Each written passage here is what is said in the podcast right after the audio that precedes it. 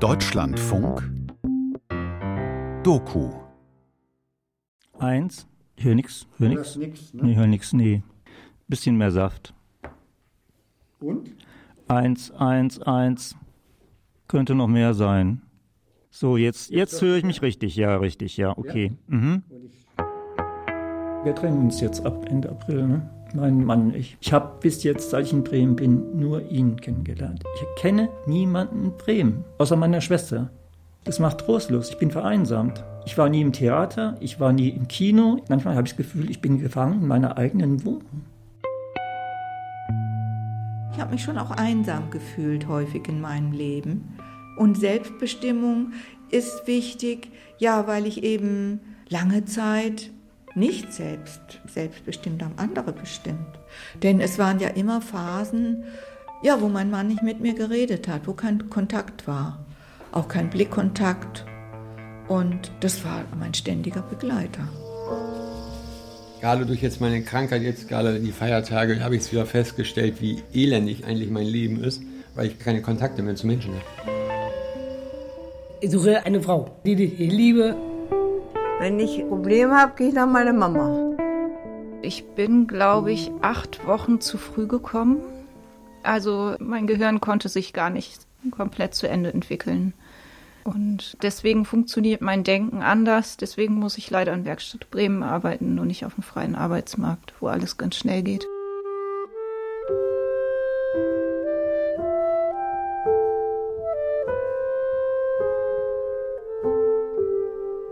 Einsamkeit inklusiv. Eine Radiowerkstatt. Gewalt gegen Menschen, die ein kleines bisschen anders ticken als die anderen Menschen, die sollte man niemals treten, niemals schubsen, niemals kränken, niemals verstoßen. Aber ich finde, das muss aufhören. Ein Feature von Charlie Kowalczyk.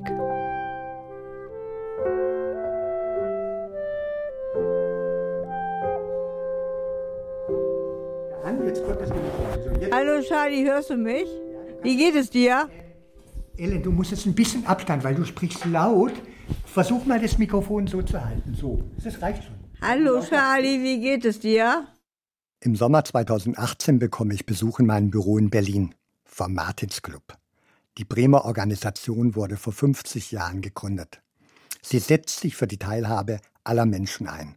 Ich soll ein Radioprojekt starten, gemeinsam mit Menschen mit Beeinträchtigungen. Im Herbst 2020 geht es los, mitten in der Corona-Pandemie. Hallo, ich bin Nick, ich bin inzwischen 57 Jahre alt und zwar bin ich Radioliebhaber und aus diesem Grunde möchte ich bei diesem Projekt mitwischen. Ja, ich bin Katharina und wohne quasi seit meinem dritten Lebensjahr in Bremen. Also ich habe den Wunsch und das Ziel, dass meine beiden Väter, die ich habe, dass die mich irgendwann im Radio wenigstens hören können. Am Anfang bin ich skeptisch. Als Radioautor arbeite ich normalerweise allein. Jetzt soll ich eine Radiosendung gemeinsam mit zu vielen anderen Menschen entwickeln, die nie für den Rundfunk gearbeitet haben. Ein Experiment. Auf der anderen Seite muss immer alles perfekt sein. Ich zum Beispiel lispele. Nicht gerade optimal für einen Radiojournalisten. Bisher wurden meine Texte deswegen immer von Schauspielern gesprochen. Ich heiße Andy, bin jetzt mittlerweile 51. Ich habe an dem Radioprojekt teilgenommen, weil ich einfach zu viel Langeweile hatte und einfach mal was unternehmen wollte. Ich sage immer, mein ganzer Körper ist betroffen bis auf die Ohrläppchen. Und gerade die geistige Beeinträchtigung macht mein soziales Teilhabe doch teilweise sehr schwer und kompliziert. Ich war früher ja selbstständiger Handwerker und habe eben durch die Krankheit auch alles verloren. Sozialleben, Arbeit. Ich will Genau. nur mal mal, probieren. bisschen, ja, genau.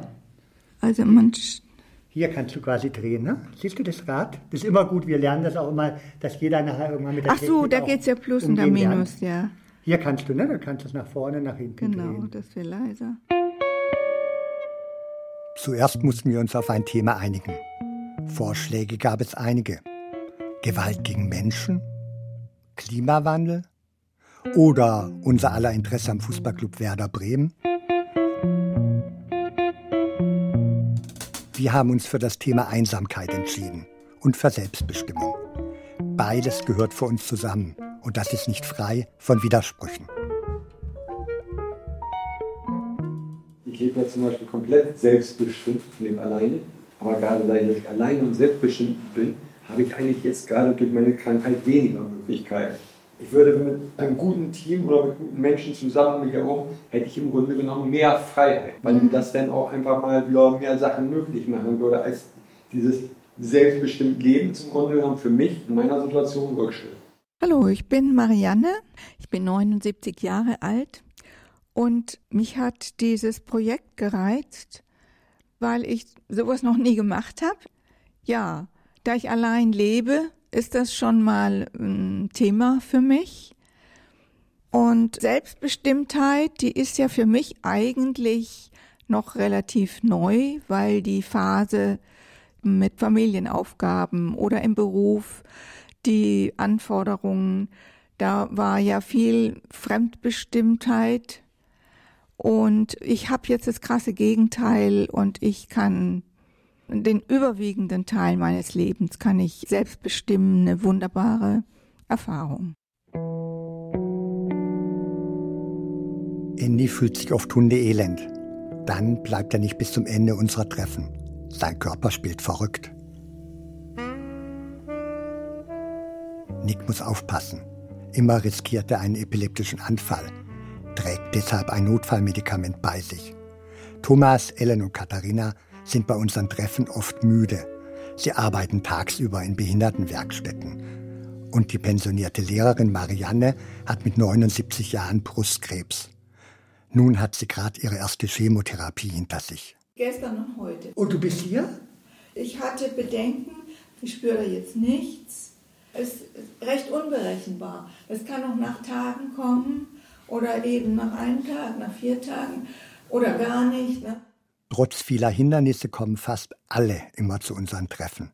Wir brauchen einen langen Atem. Um das Organisatorische kümmert sich Hedwig vom Martinsclub. Ist es anders mit Kopfhörer als ohne? Das klingt wirklich ganz anders so. Aber meine Stimme klingt so komisch. Die ist so, so hell. So klinge ich echt immer so. Nein. Hedwig macht auch mit in der Radiowerkstatt. Einsamkeit macht krank, macht traurig, macht das Leben nicht lebenswert. Und vielleicht ist es umgekehrt, ne? Für mich ganz oft die Frage, was macht ein Leben eigentlich lebenswert? Ich heiße Thomas Hartmann und ich lese auch Bücher von Lady Di. Und ich mag auch Musik und den Sport mache ich und das heißt Boccia. Thomas ist 37. Er hat das Down-Syndrom. Er wohnt in einer betreuten Wohngemeinschaft und verehrt Lady Di. Die britische Prinzessin, die Ende der 90er Jahre tödlich verunglückte. Vor allem aber sucht er eine Frau. Sie soll ungefähr so aussehen wie Lady Di. Ja, stimmt. Ich will nicht sehr einsam sein. Mhm. Wie sieht das eigentlich mit Parship.de aus? Ich verliebe mich nicht darüber. Hast du schon probiert? Nein, werde ich auch gar nicht. Sorry! Nein. Nee. Hätte er. Ja, aber nein, ich mache sowas nicht. Das Leben ist halt nicht so einfach, mit einem behinderten Menschen zusammenzuleben, weil man muss Abstriche machen. Also jeder Mensch hat eine Macke, auf Deutsch gesagt. Aber es gibt auch eine Macke, die kann einen auf den Geist gehen. Welche ist das? Bei meiner Mama. Weißt du, kannst du die benennen, die Macke? Also das ist eine Macke, immer wenn ich auf dem Pier, auf dem Klo sitze, ruft sie mich an. Und das ist Ellen. Sie feiert bald ihren 60. Geburtstag. Ellen lebt mit ihrem Freund und zwei Wellensittichen in einer eigenen Wohnung. Was soll ich erzählen? Über deinen Lieblingsladen Genau. zum Beispiel. Deine Reisen, die du machen willst jetzt. Also ich bin Ellen Stolte, wohne hier in Bremen und mache jetzt ein bisschen Urlaub. Erst nach Braunschweig, dann weiter nach Düsseldorf und zwischendurch bin ich auch wieder in Bremen, weil ich meinen Freund Anton ein bisschen ärgern will und meine Wellensittiche. Ellen, Thomas und Katharina leben von Geburt an mit ihrer Beeinträchtigung. Marianne sieht sich durch das Alter eingeschränkt. Sie ist vor kurzem 80 geworden. Bei Nick und Andy kam die Beeinträchtigung überraschend. Durch Unfall und Krankheit. Es war noch dunkel und es war in der Nacht Eisregen und es hatte leicht geschneit. Es war so eine Pulverschneedecke. Also sah gut aus. Richtig so wunderschön romantisch, ja. gehe um die Ecke und ich rutsche aus und liege da auf einmal, bin ausgerutscht und so umgekippt und lag da bewusstlos. Und da haben mich dann zwei Jungs gefunden. Irgendwann haben sie meinen Namen bekommen und dann haben sie mich wieder nach Hause geschleppt und dort liegen lassen. Und da lag ich eine Woche. Bis dann ein Freund vorbeikam, dem ich die Tür aufgemacht habe und. Du konntest dich bewegen? Ja, ja. Die Tür aufmachen konnte und und der hat mich dann zum Arzt gebracht und der hat sofort einen Notarztwagen geholt und der hat mich dann ins Krankenhaus gebracht. Nick lag ein Jahr lang im Krankenhaus.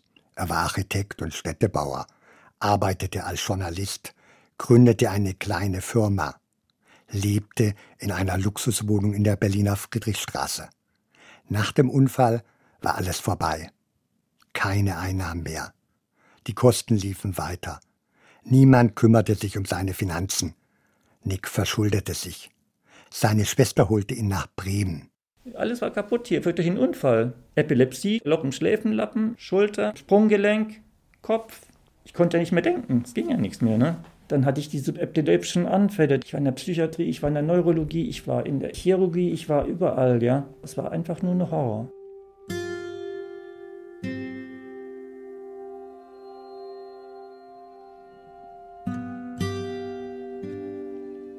Hatte mal angefangen in den frühen 20ern mit Küchenmontage, äh, habe mich aber nachher dann irgendwann erweitert, Bodenleger, also hier solche Vinylböden, Parkett, Laminat, so alles Fertigsachen.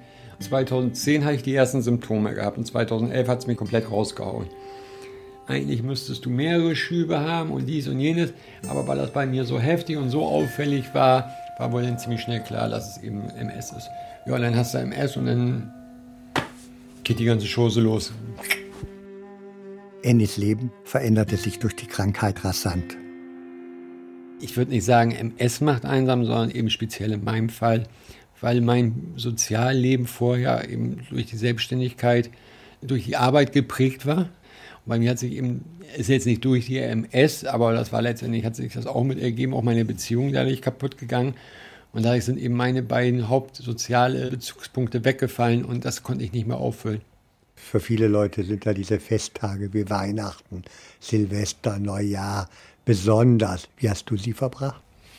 Elend traurig. Elend traurig alleine. Nee, nee. Einen Tag war ich bei meiner Mama eben zum Kaffee trinken. Das war's dann.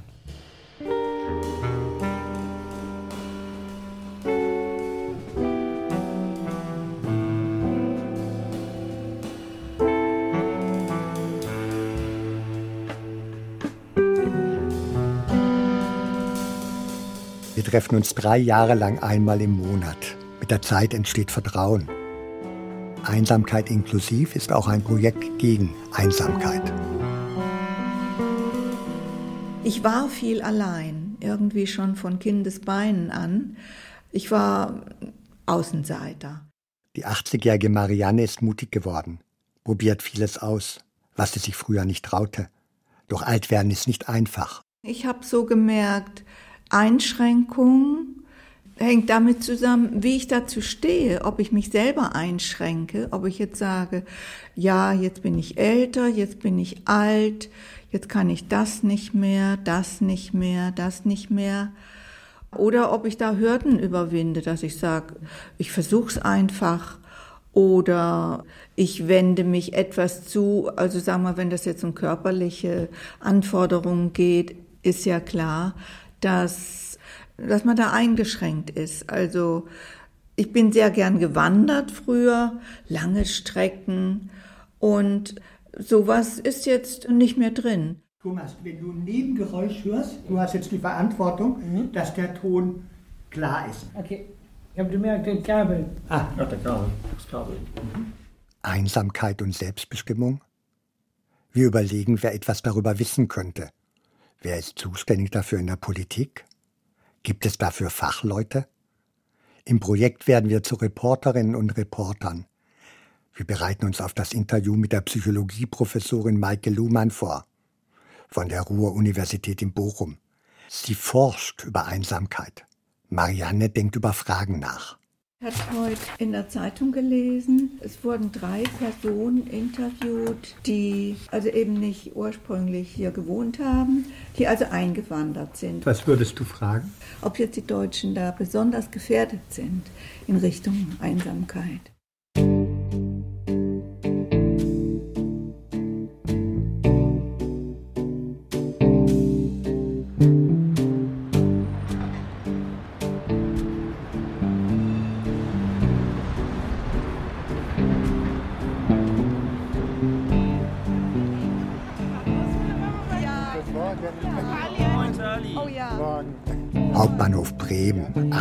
8.15 Uhr morgens. Auf nach Bochum. Wenn man im Rollstuhl sitzt, ist Zugfahren kompliziert. Man muss sich Wochen vorher anmelden. 20 Minuten vor Fahrtbeginn da sein. Wir gehen zum Infopoint der Bundesbahn. Ja, Thomas, bist du denn ausgeschlafen? Ähm, ja, Kaffee, Brötchen essen. Ich würde gerne Andy Müller anmelden. Der fährt um 44 mit dem Zug, das Rollstuhlfahrer. Und wir waren über die Mobilitätszentrale. Da wollte ich ihn auch abholen. Und Herr Müller hat heute Morgen irgendwie einen Anruf gekriegt, dass die Tür vom ICE vielleicht kaputt sei. Ich habe ihn nicht angerufen. Da, da halte ich mich raus, weiß ich nicht. Mo durch Mobilitätszentrale vielleicht. Da? Wunderschön, Morgen. Welches Gleis waren wir? Und unser ist auf Gleis 7. Ja. Achtung, Tür schließt.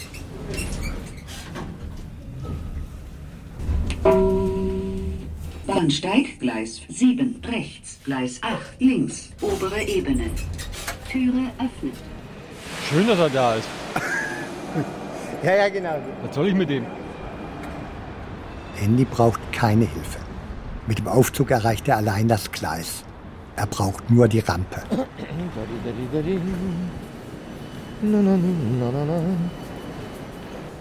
Wagen 0 kommt bis hier. In diesem Bereich. Nein, aber ich hol mal die Rampe. Das Leben ist so schön und so kurz, man soll das genießen. Ruckzuck und dann bist du alt. Deswegen sage ich, die Zeit soll ganz langsam gehen. Und ich muss bald wieder aufs Klo. Ich habe eine neurologische Blase. Nick wird unruhig. Hoffentlich ist der Zug bald da.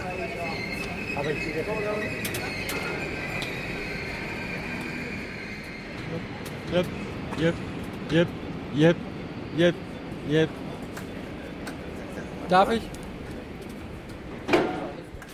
Mit der Rampe kommt Andy mit seinem Rollstuhl in den Zug. Ja, tschüss und gute Fahrt und alles Gute. Hallo, wenn ich nicht störe, darf ich, darf ich was sagen, ja? Andy und ich sitzen im Zug zusammen. Die übrigen Teilnehmer der Radiowerkstatt sind in einem anderen Abteil. Plätze für Rollstühle sind rar im ICE. Hedwig besucht uns kurz. Ich habe beim letzten Treffen, wo wir zusammengesessen haben, die Fragen notiert. Andy, bei dir auch, aber ich kann mir vorstellen, dass du eh auch deine Sachen im Kopf hast. Ich wollte es euch trotzdem einmal geben, damit ihr wisst, was an Fragen da war. Soll ich euch noch die Corona-Teste gleich vorbeibringen? Oder wie wollt ihr es machen? Ja? Ja. Super. Mach ich nachher. Sehr schön, bis gleich. Hier noch jemand neu an Bord? Wir, wir gehören dazu. Wir gehören dazu. Ankunft in Bochum. Erst einmal Mittagessen. In mehreren Restaurants kommen wir mit dem Rollstuhl nicht hinein. Dann finden wir doch noch ein Lokal. Nach dem Essen schnell zur U-Bahn-Station, Richtung Ruhr-Uni. Aber mit dem Rollstuhl kommt Annie nicht in die U-Bahn. Überall Stolpersteine. Also flink zum Taxistand. Ja. Wir schaffen es gerade noch pünktlich zum Interview. Ich gebe einfach schon mal zwei Tassen darüber. Mein Name ist Maike Luhmann, ich bin Professorin für Psychologie an der Ruhr-Universität Bochum. Einsamkeit verstehen wir als WissenschaftlerInnen als ein Gefühl, was dann auftritt, wenn man die sozialen Beziehungen, die man eigentlich braucht, nicht hat. Was sich immer unangenehm, sogar schmerzhaft anfühlt. Hedwig und Andy erzählen erst einmal von unseren Erfahrungen nach unserer Ankunft. Wir sind eben durch die Innenstadt in Bochum gelaufen, wollten noch schnell eine Mittagspause machen, suchten ein Restaurant oder ein Café, wo wir reinkamen und die meisten hatten Stufen und sagten, tut uns leid, sie können uns hier nicht reingeben. Es gibt einige Studien zu zum Beispiel chronischen Erkrankungen, die zeigen eigentlich wirklich konsistent, dass Menschen, die aufgrund chronischer Erkrankungen nicht so am alltäglichen Leben teilhaben können wie andere, dass die ein sehr stark erhöhtes Risiko haben, einsam zu sein. Und aus wissenschaftlicher Perspektive lässt sich das auch recht plausibel erklären, nämlich eben durch die vielen Barrieren, die man hat. Also einmal Mobilitätsbarrieren, die einen davon abhalten, auf die gleiche Art am Sozialleben teilzuhaben, Veranstaltungen besuchen, Freunde treffen. Wenn wir jetzt auf chronisch Erkrankte schauen, ist es natürlich auch so, dass die Krankheit einfach auch viel Raum und viel Zeit einnimmt im Alltag. Und das heißt, es bleibt einfach sehr viel weniger Zeit und Raum, um sich um soziale Beziehungen zu kümmern.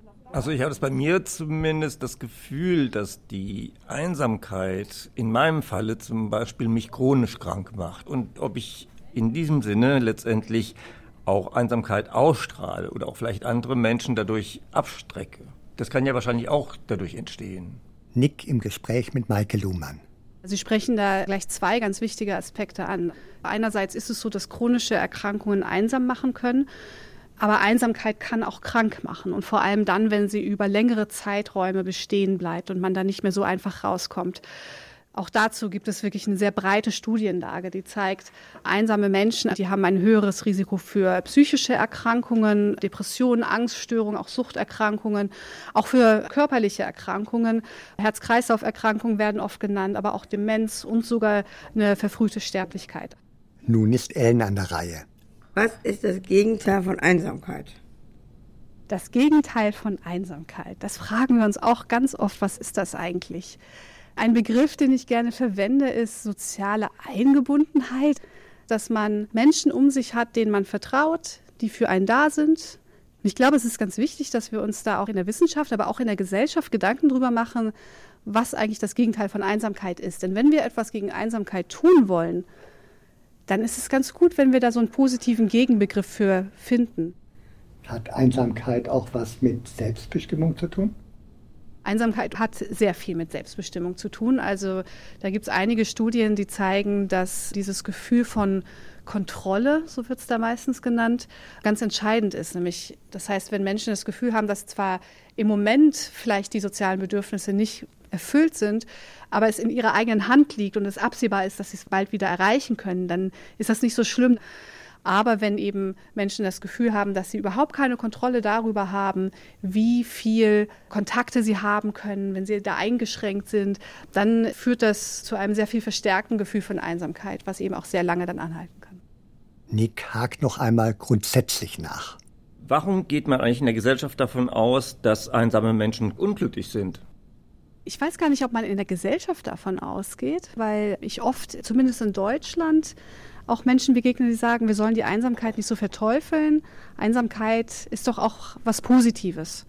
Und ich glaube, was da passiert, ist, dass da verschiedene Konzepte vermischt werden. Wir meinen einmal diese Einsamkeit, über die ich gesprochen habe, die wirklich unglücklich macht. Im Deutschen verwenden wir den Begriff Einsamkeit aber auch, um etwas Positives zu beschreiben. Ja, man geht irgendwie in die Berge oder in die Natur, um mal alleine zu sein. Und das ist aber tatsächlich was anderes. Marianne stellt ihre Frage, ob die Deutschen besonders gefährdet sind, sich einsam zu fühlen. So viele Menschen leben alleine in ihren Wohnungen. 41 Prozent der Haushalte in Deutschland sind Single-Haushalte. 1950 waren es nur halb so viele. Die Antwort überrascht uns. Tatsächlich sollen sich die Menschen in manchen Staaten Südeuropas einsamer fühlen. Das hätten Studien ergeben. Und die Politik, will sie das Problem der Einsamkeit lösen? Ja, sagt Maike Luhmann, weil Politikerinnen und Politiker selbst oft einsam sind. Wer möchte noch Kaffee? Jetzt haben wir noch welchen reingebracht bekommen.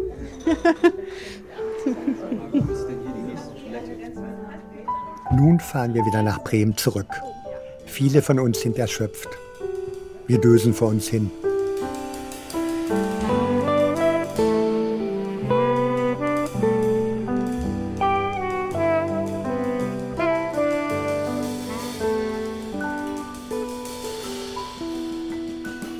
Mich würde zum Beispiel interessieren, ob ich mein ganzes Leben lang von den Nervensägen betreut werden muss oder ob ich irgendwann das Recht habe, die hochkant rauszuwerfen und dann ein eigenständiges Leben führen kann, wie meine Eltern. Was die gesetzliche Betreuung macht, das liegt oft im Argen, muss ich sagen. Ja, es ist sehr viel Bevormundung und es ist sehr viel Ahnungslosigkeit letztendlich, was eigentlich den Menschen betrifft, der betreut wird. Also meine Betreuerin weiß überhaupt nichts über mich, aber urteilt über mich. Nick ist seit seinem Unfall nicht nur auf ambulante Betreuung angewiesen, die ihm zum Beispiel beim Duschen hilft. Er wird doch gesetzlich betreut von einer Rechtsanwältin. Die macht immer ihr eigenes Ding, sagt er, ohne sich mit ihm abzusprechen. Darüber wollen wir mit Jürgen Dusel sprechen. Mit ihm sind wir in Berlin verabredet. Er ist Beauftragter der Bundesregierung für die Belange von Menschen mit Behinderungen. Wir bereiten Fragen für ihn vor. Ellen hat eine Idee. Also ich würde mal fragen, bei Thema Kraftwerken, warum die immer so viel Kohle nehmen würden. Man könnte auch eigentlich Müll auch verbrennen. Statt Kohle, Müll. Schön abfiltern und nicht so viel CO2 in der Luft blasen.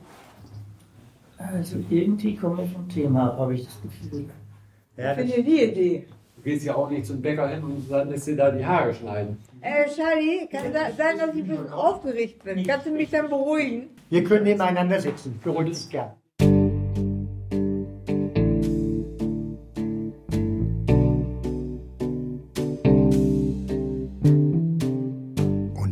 Erstes Interview in Berlin. Alle haben es geschafft, mitzukommen. Von Bremen in die Hauptstadt. Wieder eine weite, beschwerliche Reise. Ja, ich nehme ja auch so einen Teil da. Ja.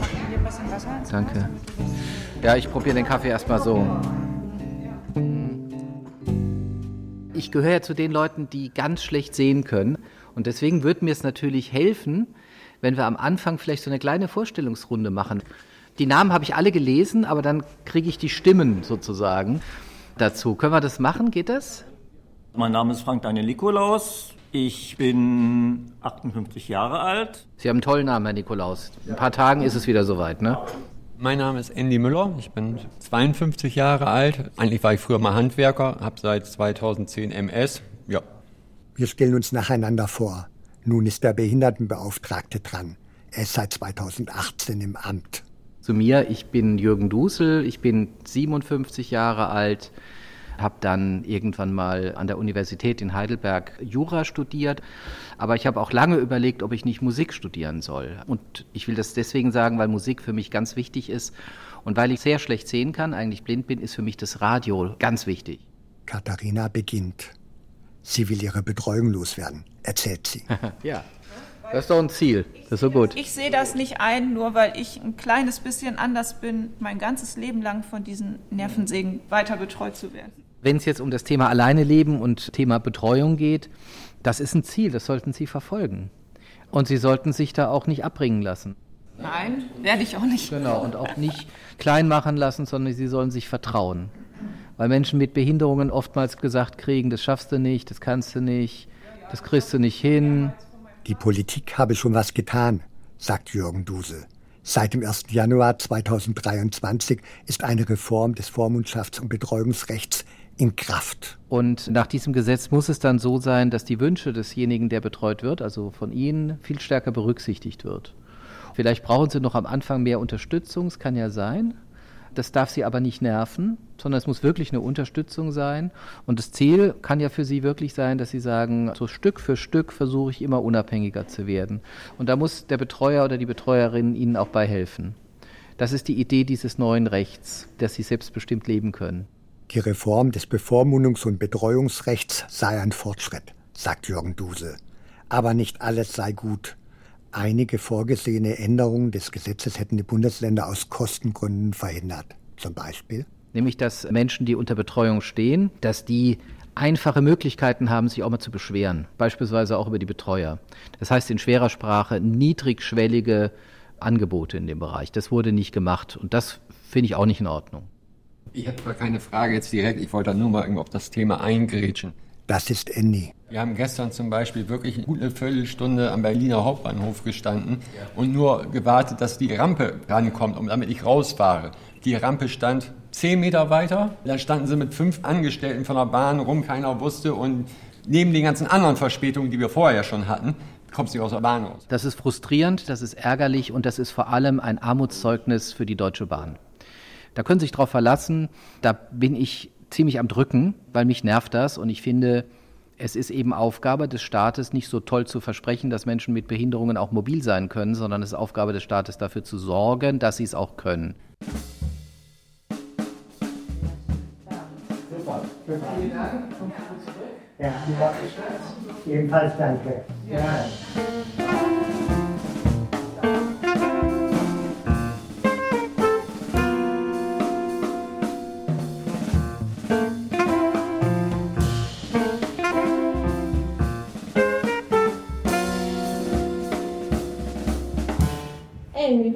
Im Sommer? Bei mir gab es Kurzurlaube. Ich war viermal mit meiner Mama, mit meiner Schwester und dann in der Deutschen Bahn. Aber du warst auch beim Friseur, ne? Ja, dann meine Schwester. Das ist günstig. Muss auch noch mal zum Friseur, die Haare sollen ab. Nein, aber ich will einen Sommerschnitt. So?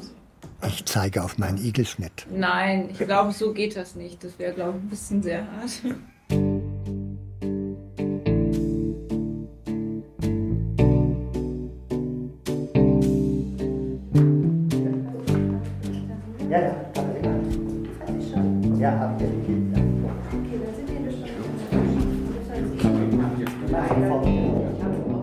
Wieder in Berlin. Bundesfamilienministerin Lisa Paus lädt uns in den Bundestag. Sie ist nämlich ganz offiziell auch für die Einsamkeit zuständig. Ihr Ministerium hat sogar ein schweres Wort, Kompetenznetzwerk Einsamkeit gegründet. Auch Wissenschaftlerinnen wie Maike Luhmann sitzen da drin. Man will Lösungen finden, denn fast jeder zehnte Mensch in Deutschland leidet unter Einsamkeit, erfahren wir. Also die Wahrheit ist, wir fangen mit dem Thema Einsamkeit in Deutschland de facto erst an. Es war bisher immer ein Tabuthema. Ich habe schon vorher auch in den vergangenen Jahren sehr intensiv verfolgt, dass es beispielsweise in Großbritannien ja schon seit längerem anders ist, auch in Niederlanden beispielsweise, auch in Japan. Und was wir jetzt erstmal machen mit dem Kompetenznetzwerk Einsamkeit, ist für Deutschland mal eine Grundlage zu schaffen. Wie ist die Situation? Was gibt es eigentlich überhaupt für wissenschaftliche Erkenntnisse in Deutschland? Und wir verbinden es jetzt auch mit einer Einsamkeitsstrategie, so damit wir eben gleich das, was wir eben jetzt neu wissen, auch konkret in bessere Handlungen dann auch gießen können. Einige Fragen konnte uns die Bundesfamilienministerin nicht beantworten. Zum Beispiel, was kostet Einsamkeit die Gesellschaft jedes Jahr?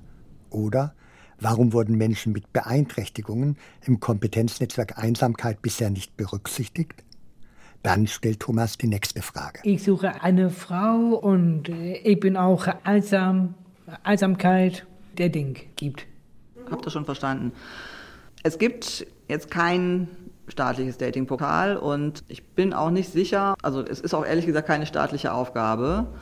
Und ich bin ja von Hause aus Ökonomin, fange natürlich gleich mal an Gedanken zu machen, inwieweit könnte es ein gutes wirtschaftliches Konzept sein, ja, ein Datingportal speziell für Menschen mit Behinderung zu machen.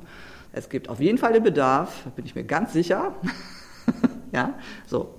Und deswegen bin ich gerne bereit, da zu quatschen. Das ist ja auch eine zentrale Kompetenz von Ministerinnen und Ministern. Ne? Und dazu, das mal anzusprechen und zu gucken, ob da was geht.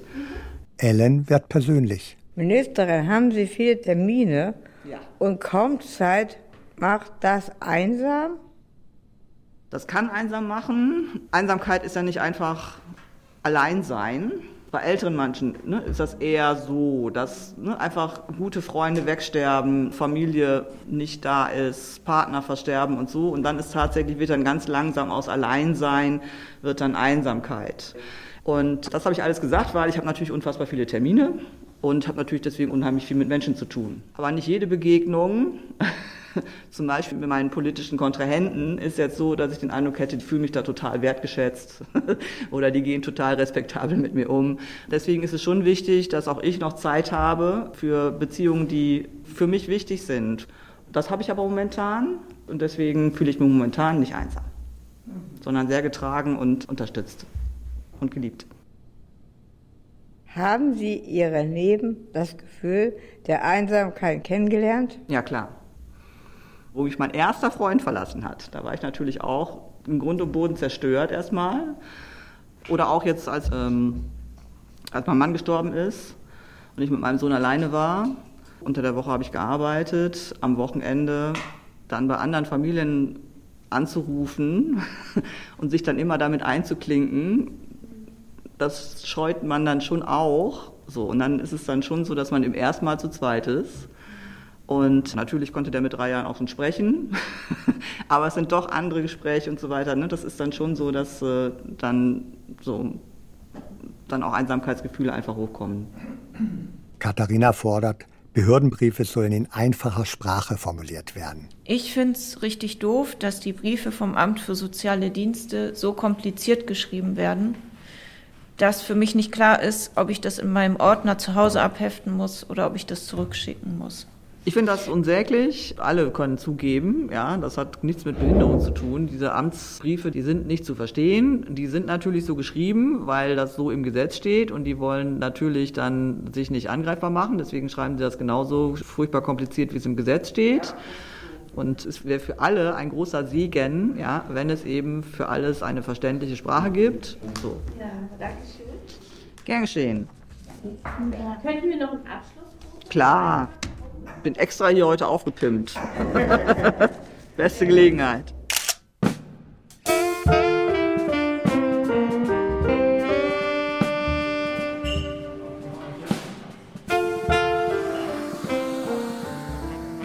Und dann kommt noch hier geschmelzte Maultaschen. Das nehme ich genauso. Also mit Fleisch, in Butter und dann ohne Zwiebeln. Also zwei äh, mit Fleisch und ohne Zwiebeln. Pasta. Jawohl. Ja.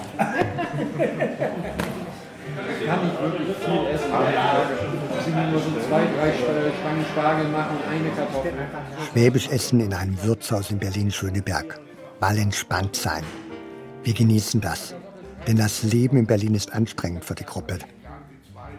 Gestern blieb Annie im Hotel mit dem Elektrorollstuhl in der Rampe stecken. Und Nick ist heute Nacht im Hotelzimmer gestolpert. Er hat gemeinsam mit Hedwig den Tag in der Notaufnahme des naheliegenden Krankenhauses verbracht. Aber jetzt kommen die beiden doch noch zu uns ins Restaurant.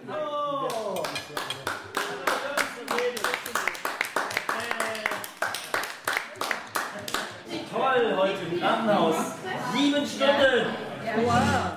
Aber du siehst besser aus jetzt. Ja. Sieht besser aus, ja? Ja. Was haben wir jetzt konkret festgestellt bei dir? Also das erstmal liegt es an der Sache mit meinen Beinen. Also ich habe da ein Problem mit der Durchblutung, weil er hat auf jeden Fall nachgeguckt, ob was gebrochen ist. Zum Glück blieb der nächtliche Vorfall im Hotel ohne Folgen für Nick. Jede Reise muss gut vorbereitet sein. Werden Katharina, Ellen und Thomas von den Behindertenwerkstätten freigestellt? Können Annie und Nick mitfahren? Ihre Gesundheit ist labil. Schafft es Marianne trotz Brustkrebsbehandlung dabei zu sein? Was braucht es für Medikamente? Wer benötigt welche Betreuung? Fahrgäste in Richtung Sprunglasfeld haben wir den Zug auf Gleis 5 in Richtung Königs Wusterhausen eingestellt. Und dann verläuft keine Fahrt mit der Bahn reibungslos. Einmal kam Andy nicht aus dem ECE. Ein anderes Mal war der Aufzug am Berliner Hauptbahnhof kaputt. Oder die Tür im ICE ließ sich beim Einstieg im Hauptbahnhof Hannover nicht öffnen und wir konnten nicht mitfahren. Verspätungen treffen uns besonders hart. Doch Mobilität bedeutet Selbstbestimmung und die hilft gegen Einsamkeit. Ja, die Deutsche Bahn wird lustig. Und dann gucken wir uns den Film an. Er, er sagt, sagt Tschüss. Also auf zum Potsdamer Platz in Berlin zum Interview. Maike Mattesen ist Leiterin für Gesundheit und Soziales bei der Deutschen Bahn. Marianne legt los. Wie viele Menschen mit Einschränkungen sind bei der Bahn beschäftigt? Wir haben gut 12.500 Mitarbeiter mit einem Inklusionsbedarf und gucken kontinuierlich drauf, wie wir diese Anzahl auch erhöhen können. Das sind gerade aktuell gut 5,5 Prozent, weil wir natürlich nicht nur gucken, dass wir für unsere Reisenden ein Thema haben, sondern wir das Thema Inklusion natürlich auch intern betrachten. Und da können wir auch mit Stolz sagen, dass wir im Recruitingsprozess genau dahin gucken, dass wir auch Bewerber und Bewerberinnen gewinnen, die einen Inklusionsbedarf haben. Ganz kurz, Recruiting, ist es für alle klar, was ist gemeint? Nee. Ich Genau, hatte dann- leider kein Englisch. Es tut mir leid, ich war auf einer Förderschule. Also es ist Personalgewinnung Ja. und ich habe einen Job und den stelle ich vor. Zum Beispiel, ich suche einen Bauingenieur. Ich suche sehr viele Bauingenieure. also nicht mehr so, ich schreibe das nur so klassisch aus, schreibe da so ein Papier und stelle das irgendwo vor, sondern eigentlich mache ich diese Jobs erlebbar. Franziska Mank sucht zu vermitteln, was Maike Mattesen gesagt hat. Sie ist Leiterin für Diversity Recruiting bei der Deutschen Bahn. So wird sie uns vorgestellt. Aber so kompliziert wie ihr Jobtitel ist auch ihre Sprache. Zum Beispiel schaffe ich es, dass ich eine Bilderwelt gestalte. Wir haben mit dieser neuen Kampagne, die wir gemacht haben, die Bilderwelten so verändert, dass ich wirklich bewusst Inklusion zeige, auch in den Bilderwelten und bei diesen Jobs, die ich nach außen zeige, die mit einem Foto versehe. Ja, das ist gut. Weil Also- dann kann man das auch viel leichter verstehen, glaube ich. Also wir haben eine Strategie entwickelt, die ganz bewusst auf Vielfalt setzt. Es geht ja darum, dass dann die Menschen, die zu uns ankommen, auch ein ganz tolles Erlebnis haben, wenn sie bei der Bahn sind. Das heißt, ich brauche auch ein Support-Team. Ja? Ich habe dann einen Onboarding-Prozess, also ich habe Paten, ich habe ein Ausbildungsprogramm, gerade bei Ausbildung, da machen wir ganz tolle Themen. Ja? Und pro Ausbildungsjahr haben die Schüler ja auch ein neues Curriculum. Wir verstehen nur Bahnhof. Also wenn jetzt jemand aus dieser Runde hier sagt, ich möchte gern selbst Mobilitätsservice machen, oder ja, dann also kommt er auf mich zu. Andy erzählt von unseren Bahnfahrten, mit den vielen Erschwernissen, bis wir am Ziel waren. Und fügt noch hinzu, Es gibt Menschen, die brauchen wirklich einen Begleitservice, Sehbehinderte etc. Aber dann gibt es solche Menschen wie mich, die an sich Orientierung alles gut ist. Ihr braucht mich vorher nicht begleiten, ihr braucht mein Gepäck nicht tragen, ihr brauchen wir alles nicht. Ihr spart doch auch Personal, wenn ihr das mal ein bisschen abstuft und sagt, ey, der muss nur rein, da muss dann nur einer am Bahnsteig stehen und der muss da rein. Die Wahrheit oder die Antwort auf die Frage, die ist halt eben genauso divers und vielfältig. Sie sagen, okay, ich bräuchte da weniger Begleitung. Bastian Ahning von Station und Service bei der Deutschen Bahn. Es gibt der Anspruch von uns, von vielen Verbänden oder dergleichen, ist eigentlich noch mehr Begleitservice anzubieten, als dass wir das tun. Einen guten Rahmen dafür ist die EU-Fahrgastrechteverordnung, die ja genau den Rahmen dafür gibt, welche Services müssen eigentlich angeboten werden, um mobilitätseingeschränkten Reisenden auch eben die Teilhabe an mobilen Reisen zu ermöglichen. Von daher ist unser Ansinnen, diesen Begleitservice und den Mobilitätsservice auch auszuweiten, um allen das Reisen zu ermöglichen. Andy hackt immer wieder nach. Warum muss er sich so lange vor Reisebeginn beim Mobilitätsservice anmelden, damit er einen Platz in einem ICE bekommt? Den Unmut darüber kann ich total verstehen. Wir haben 5400 Personenbahnhöfe in Deutschland und für all die sind wir zuständig. Und was wir auch tun als DB Station und Service ist, den Mobilitätsservice in Deutschland für den Markt zu organisieren. Das ist das, was Sie angesprochen haben, die Mobilitätsservicezentrale, die es da gibt, wo ich genau diese Reise, wenn ich Hilfe brauche bei der Reise, um Barrieren zu überbrücken. Im letzten Jahr waren das 740.000 Hilfeleistungen, die wir da durchgeführt haben.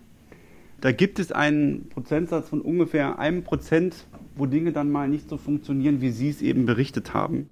Wie viel kann man sprechen, ohne eine Frage zu beantworten? Uns ist klar, dies alles zu organisieren ist nicht so einfach. Aber bei nur ungefähr einem Prozent klappt es nicht. Wir sind irritiert. Bei unseren Fahrten klappte es nie.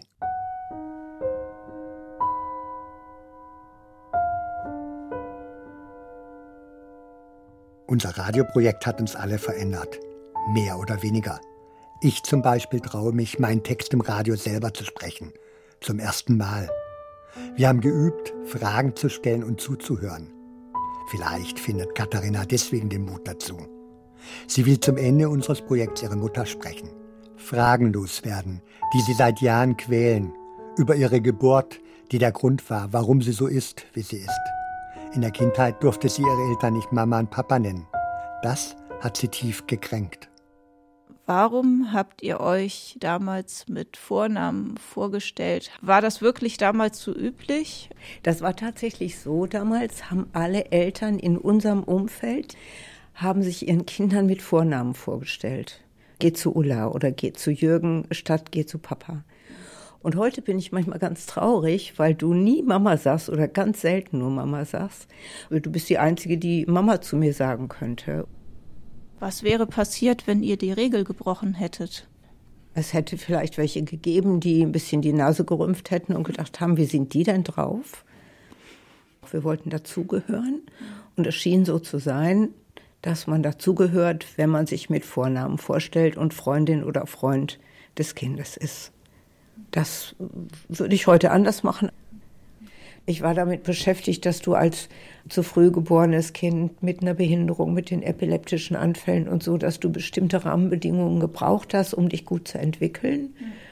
Das kommen mir die Tränen. Das ist aber nicht schlimm. Bist du nicht für verantwortlich? Ich gebe dir nachher ein Eis aus. super. Alles super. Es ist, ist du musst keine Wiedergutmachung leisten. Ich finde das toll, dass du so ein Gespräch mit mir jetzt führst. Ich, und ich breche nicht zusammen, weil du zeigst, wie traurig du bist. Katharina ist selbstbewusster geworden. Sie geht zu einer Demonstration. Ihre Ansicht ist, Beschäftigte von Behindertenwerkstätten bekommen zu wenig Lohn. Hinzu kommt, sie will weniger mit sich hadern. Auch nicht damit, dass sie viel zu früh durch einen Kaiserschnitt zur Welt gekommen ist. Sie freut sich, dass sie lebt. Ach, weißt du was? Irgendwie war das doch eine ganz gute Geburt. Ich bin als Kaiserkind auf die Welt gekommen. Irgendwie war das doch ganz gut.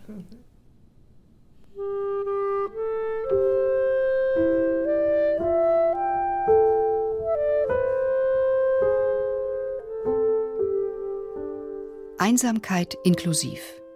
Eine Radiowerkstatt. Hörst du mich gut? Ja. Oder ist unangenehm laut? Also ich finde es eigentlich relativ laut, aber ich weiß jetzt nicht, ob man das ein bisschen leiser stellen kann. Keine ja. Ahnung. Ein Feature von Charlie Kowalczyk. Und Leute, die sich sowieso immer autark sind und die, und die feuerfesten Singles, ja, die, die wirklich für felsenfest Singles sein wollen, ja obwohl sie sich trotzdem einsam fühlen. Ja, die wollen eigentlich immer Single sein. Ich fühle mich so wohl als Single. Ach, das ist so klasse. Und dabei fühlen die sich so einsam, ja. Das stimmt, ja. Die gehen, die sagen, ich bin so froh, Single zu sein und sitzen zu Hause und dachten, scheiße, ich fühle mich so einsam, ja. Dann hätten die mich ja eigentlich auch fragen können, wie ja. es Ihnen denn damit, dass Sie alleine wohnen? Dann werde ich sagen, mir geht es damit happy. Alles Roger. ich genieße es.